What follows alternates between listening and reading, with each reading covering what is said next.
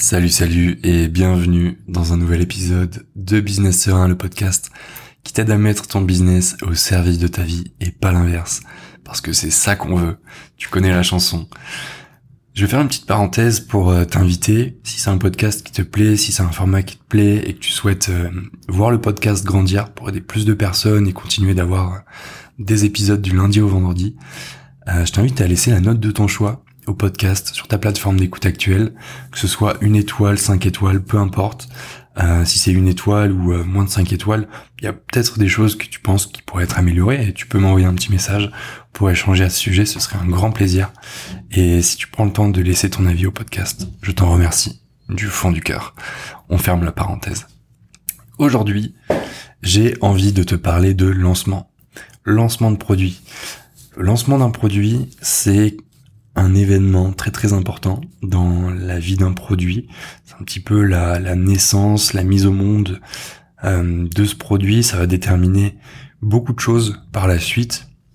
J'ai prévu de te faire un épisode sur justement euh, le fait qu'un lancement de produit parfois peut mal se passer ou ne pas apporter autant de résultats que qu'on peut l'espérer et comment rectifier le, le, tir par la suite si ça t'arrive ou si ça t'arrive euh, de faire un lancement de produit pour un client qui ne porte pas ses fruits, ça m'est arrivé. Je pense que ça arrive à beaucoup de copywriters de faire des fours, comme on dit dans le métier, et c'est complètement normal. C'est complètement normal et je dis pas ça pour me dédouaner ou dédouaner les, les copywriters qui euh, qui font des fours de temps en temps. C'est tout simplement parce que des fois l'offre peut ne pas être adaptée au euh, à l'audience vraiment véritablement. C'est une question d'offre des fois. Ça peut être aussi le fait que euh, certaines choses vont être changées dans le temps ou à la dernière minute par une personne qui met en ligne la page de vente. Et forcément bah, quand tu fais ton travail de copywriter ou quand tu fais du copywriting tu mets les choses en place d'une certaine manière pour que ce soit mis en place dans la finalité de telle manière et euh, de simples changements comme l'ajout d'une vidéo à un certain endroit ou le changement d'un titre peuvent jouer mine de rien sur euh, la manière dont les prospects dont le client idéal va réagir à, la page de vente et va ou ne pas acheter en fin de compte. Donc voilà, c'était une deuxième petite parenthèse, mais aujourd'hui j'ai envie de te parler euh, d'une étude de cas d'un lancement que j'ai réalisé en début d'année. Donc je t'enregistre euh, ce podcast, on est fin septembre et ce lancement a eu lieu en janvier dernier pour mon client, un client qui est infopreneur dans l'immobilier, qui est, euh, je pense, probablement le plus en place euh, sur ce secteur, dans cette niche, et qui a le plus d'autorité aussi à ce niveau-là. Mais c'était pas pour sa formation principal, c'était pour une formation un petit peu plus nichée. Une formation qui apprend aux gens, non pas à investir dans l'immobilier, mais comment passer en fait au niveau supérieur, c'est-à-dire comment investir en créant des grosses entreprises, de grosses structures. Euh, et pour tout te dire, c'était euh, c'était un lancement qui a été considéré comme une réussite de leur côté et qui personnellement que j'ai vu comme un demi-échec. Pourquoi? Parce qu'on avait l'habitude de faire des lancements qui sont beaucoup plus volumineux en termes de vente, des lancements à 70 000, 80 000, euh, 90 000 euros parfois. Et ce lancement a généré seulement, je mets des guillemets, 55 000 euros. Pourquoi? Je pense que c'est un demi-échec Mais j'ai euh, j'ai tempéré en fait mon avis avec le temps parce que euh, bah forcément moi je, voulais atteindre les mêmes chiffres que que les chiffres qui sont atteints habituellement, c'est-à-dire du 80 90 000 euros. Pourquoi pas passer à la barre symbolique des 100 000 euros sur un seul lancement? Mais le truc c'est qu'il y a eu euh, il y a eu plusieurs facteurs qui sont rentrés en compte. Euh, mon client était moins présent avec sa communauté parce qu'il était en train de, pivoter, on va dire, son positionnement, son, marketing, son image de marque à ce moment-là. Donc ça a joué aussi sur les ventes. Il y a eu le fait aussi que ce lancement était destiné à un client idéal, à un persona euh, beaucoup moins répandu dans son audience parce que c'était destiné à des gens qui avaient déjà acheté et qui euh, qui avaient déjà acheté des biens immobiliers et qui était à un niveau assez avancé, donc forcément, bah, un petit peu comme un entonnoir inversé, plus tu montes, moins il y a de, moins il y a de personnes qui, euh, qui vont correspondre à, cet avatar client. Et enfin, il y a eu le fait que c'était un lancement, un lancement, un lancement, ah un lancement condensé, c'est-à-dire que on a fait 55 000 euros avec 8 emails, alors que un gros lancement en général, on peut aller euh, jusqu'à une quinzaine, voire 16, 17 emails.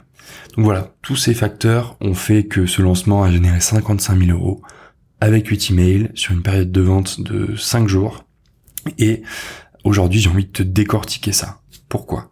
Parce que tu es peut-être amené, toi, dans ton quotidien, où tu vas être amené à faire des lancements. Et j'ai envie de te partager ma, ma méthode qui m'a permis, avec un nombre d'emails limité, d'aller chercher ces 55 000 euros de vente. Le prix du produit était, euh, était un produit assez high ticket. On était sur du 1200, euh, 1400 euros. Donc il y a eu deux offres distinctes pour les membres de formation qui étaient déjà dans l'écosystème de mon client et puis les autres qui n'étaient pas encore euh, participants de ces formations. Donc ça a généré euh, une trentaine et quelques de ventes au total. Et, euh, et aujourd'hui, tu vas peut-être toi être confronté à un lancement face à une audience plus ou moins nichée. Et ce que j'aimerais te, te partager, c'est justement cette, cette trame que j'ai suivie avec la première étape. La première étape, ça a été de faire un, un gros gros travail de recherche, de recherche de marché, d'échanger avec le créateur du produit, de lui poser pendant une heure et demie un certain nombre de questions sur son produit, son audience, pour vraiment cerner euh, ce qu'il avait en tête et avant la création du produit et après, une fois que c'était euh, une fois que c'était tourné, enregistré et prêt à être vendu. Donc ça, ça a été une grosse partie du travail de recherche. Et après, je suis parti de mon côté pendant deux semaines pour vraiment aller encore plus en profondeur sur le produit, aller chercher des produits concurrents. Il y avait sur ce produit très peu de produits concurrents parce que c'est un, c'est un produit très, très, très poussé dans, dans sa nature. J'ai été chercher aussi la concurrence aux États-Unis sur le marché anglophone, ce qui se faisait.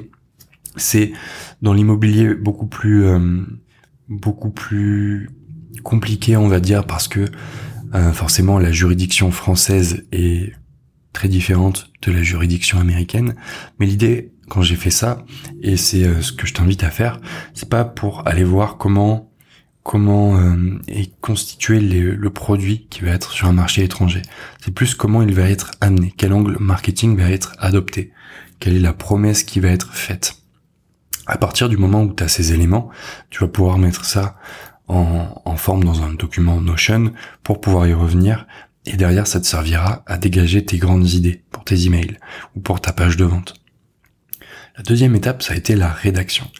La rédaction, c'est une étape en général qui me prend euh, sur un lancement assez condensé comme celui-ci, donc 8 emails, c'est quelque chose qui a dû me prendre deux jours.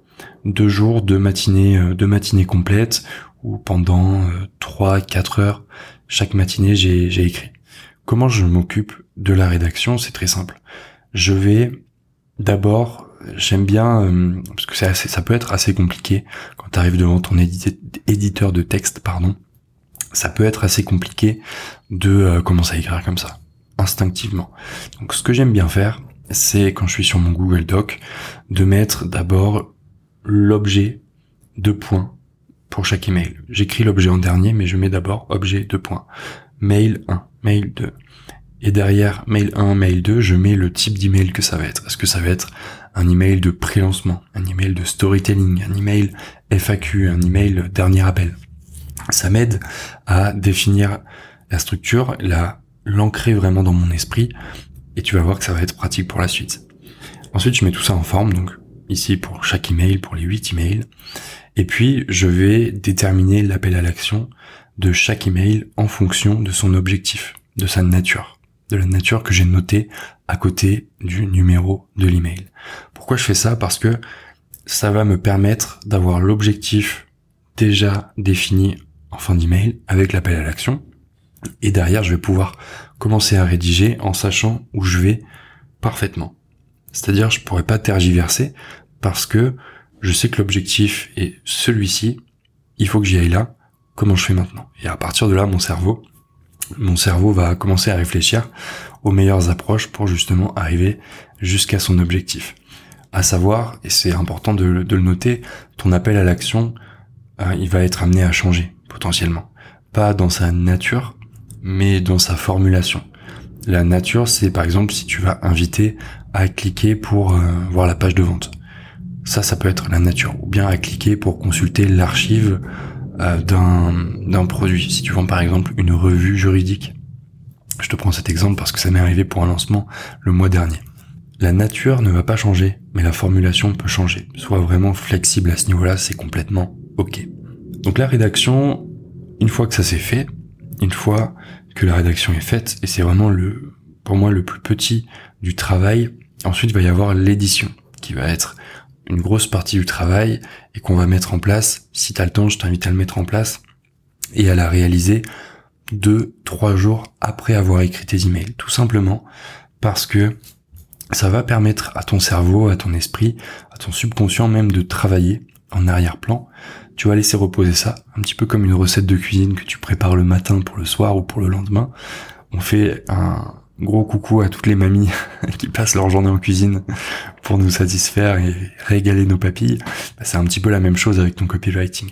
Laisse-le reposer avant de passer à l'édition, tout simplement parce que ton cerveau va avoir le temps aussi de se reposer. Ton subconscient va travailler en arrière-plan et quand tu vas revenir pour l'édition, bah, tu vas voir des choses qui t'avaient peut-être échappé à l'écriture. Et c'est complètement ok, j'ai envie de te dire.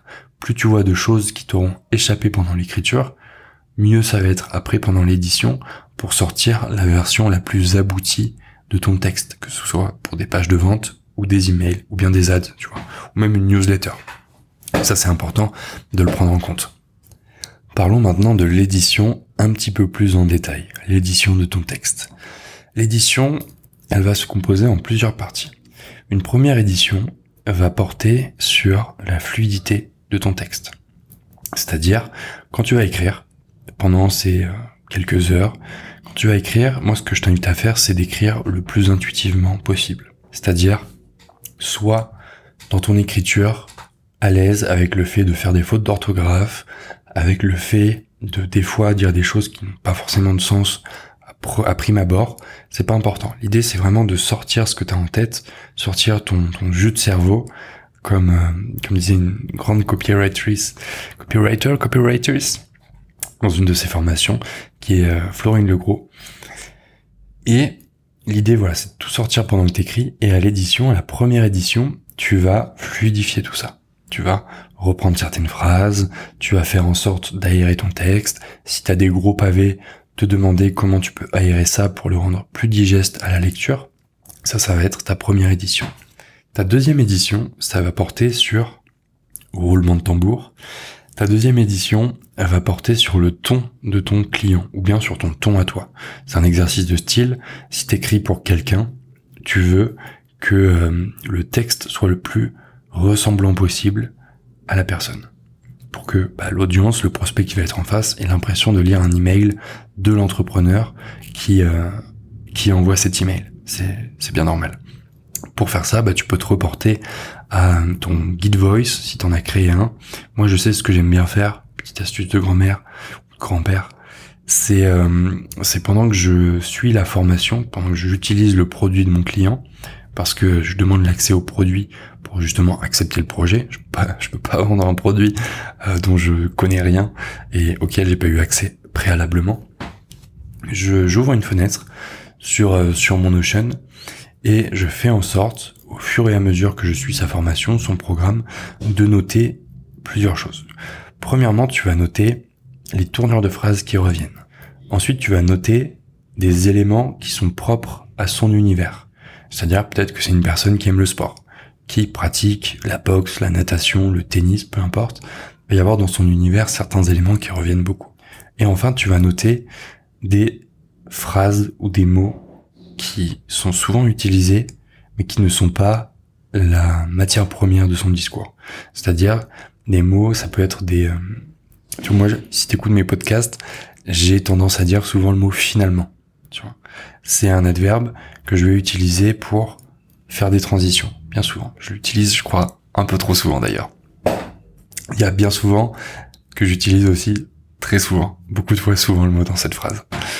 Mais t'as l'idée tu vas pouvoir t'y reporter à ce Git Voice quand tu vas faire ton édition, donc deuxième étape, pour justement rendre le texte le plus fidèle à la réalité, le plus fidèle à ton client ou à ta cliente. Et si c'est pour toi que tu écris, bah, forcément tu, tu sais comment tu parles, mais je t'invite quand même à faire pendant l'édition ce petit travail de te demander comment est-ce que je peux faire en sorte de rendre mon texte encore plus fidèle à mon univers, c'est-à-dire en ajoutant des métaphores que tu fais peut-être régulièrement sur ton compte Instagram ou dans tes posts LinkedIn. Comment est-ce que tu fais pour ajouter un élément de ton personal branding dans ton email? Une petite histoire qui va bien, un petit, euh, une petite référence, une petite private joke, parce que c'est aussi possible d'en faire vu que tu vas parler à ton audience. Ça, c'est pour le deuxième point de l'édition. Et le troisième point dans l'édition, ça va être forcément corriger tout ce qui est faute d'orthographe. Je t'invite à ne pas tenir compte à 100% de la grammaire. Désolé s'il y a des profs de français qui nous écoutent et qui m'écoutent aujourd'hui, mais quand tu fais du copywriting, tu fais pas du Baudelaire. Ça, c'est quelque chose qu'il faut comprendre. Quand tu fais du copywriting, t'es là pour vendre. On a besoin, aujourd'hui en 2023, peut-être que ça changera, on a besoin d'avoir des textes qui donnent envie de lire, d'avoir des textes où il y a du rythme, d'avoir des textes où il y a de la vie, d'avoir des textes où on est un petit peu comme la place du marché un dimanche matin, il y a de la vie, tu vois, ça vit, il y a des couleurs, c'est euh, c'est facile, on s'y sent bien et ton texte doit rappeler la place du marché un dimanche matin de ton village. J'insiste là-dessus. Donc la grammaire, prends-la en compte, bien sûr, c'est pas l'idée n'est pas de faire n'importe quoi, l'idée est de d'écrire comme tu pourrais parler pour rendre le tout plus vivant. Et enfin, tu vas te concentrer sur les fautes d'orthographe. Pourquoi tu te concentres sur les fautes d'orthographe tout à la fin? De l'édition et pas pendant même pendant l'écriture Tout simplement parce que pendant l'écriture, comme je te l'ai dit, tu vas vouloir tout mettre, sortir un maximum la matière première de ton cerveau. Ensuite, tu vas reprendre ces textes pendant l'édition. Étape 1, étape 2. Donc il va y avoir des phrases, des paragraphes, parfois des emails entiers qui vont être changés et c'est positif, parce que ça veut dire que tu vas l'améliorer ton texte. Donc l'intérêt de faire les fautes d'orthographe à la fin, c'est que peut-être que tu vas changer des mots qui n'étaient pas là à la base. Et tu vas, tu vas du coup reprendre des parties entières de ton texte qui n'étaient pas là à la base, les reformuler. Ce qui fait que si tu reprends tes fautes d'orthographe dès la fin de l'écriture, alors tu peux le faire, hein. moi c'est juste un conseil que je te donne pour gagner du temps, si tu le fais à la fin de l'écriture, typiquement, il y a des mots, il y a des phrases qui vont changer. Donc tu auras fait ça pour rien, entre guillemets. C'est pour ça que je t'invite vraiment à le faire dans la troisième partie de l'édition, tout à la fin, pour avoir un texte prêt à être mis en avant auprès de ta communauté, de tes prospects, et que tu puisses présenter sans faute d'orthographe. Donc voilà pour la recherche, l'écriture et l'édition. Maintenant, j'aimerais te, parler en fait de ce que j'ai appris et ce dont tu vas pouvoir te servir dans l'écriture de pages de vente, d'emails, de tout ce que tu veux, tout ce que tu seras amené à écrire. Mon petit conseil de grand-père, bonus pour toi, et c'est euh, un des enseignements que j'ai tiré de ce lancement à 55 000 euros en seulement 8 emails, c'est que tu veux être toujours très spécifique dans les textes que tu écris. Tu veux rajouter tu veux amener dans tes textes un maximum de spécificité à plusieurs niveaux. Sur ce que les gens rencontrent comme difficulté, ce qu'ils se disent, ce qu'ils traversent actuellement, mais aussi sur là où tu vas les emmener avec ton produit ou ton service. C'est-à-dire en dépeignant leur vie idéale. Tu veux être très spécifique tout simplement pour que dans l'imaginaire de ton prospect, ta solution se place comme une évidence parce que plus il sera capable d'imaginer ce qu'il sera capable de vivre avec ta solution, plus ça va le mettre en confiance, plus visuellement dans son esprit ça va être concret. Et forcément plus ce sera concret dans son esprit, plus ta solution s'imposera comme une évidence parce que bah, ce sera la clé qui va ouvrir la porte vers sa vie idéale. Et tu veux lui donner ses clés. Pour lui donner ses clés, tu dois être très spécifique. Ce que j'ai appris de ce lancement, c'est qu'on n'est jamais assez spécifique dans nos textes.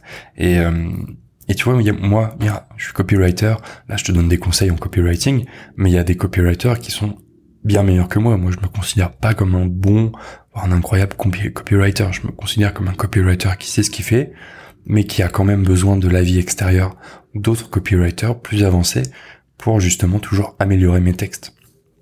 Et ça, c'est un point euh, qui a été notamment relevé lorsque j'ai demandé à d'autres copywriters de, euh, de me donner un avis sur mes emails, c'est d'être plus spécifique. C'est ce que je t'invite à faire. Ça peut jouer sur tes résultats financiers, sur ton nombre de ventes lors d'un lancement, et c'est très important.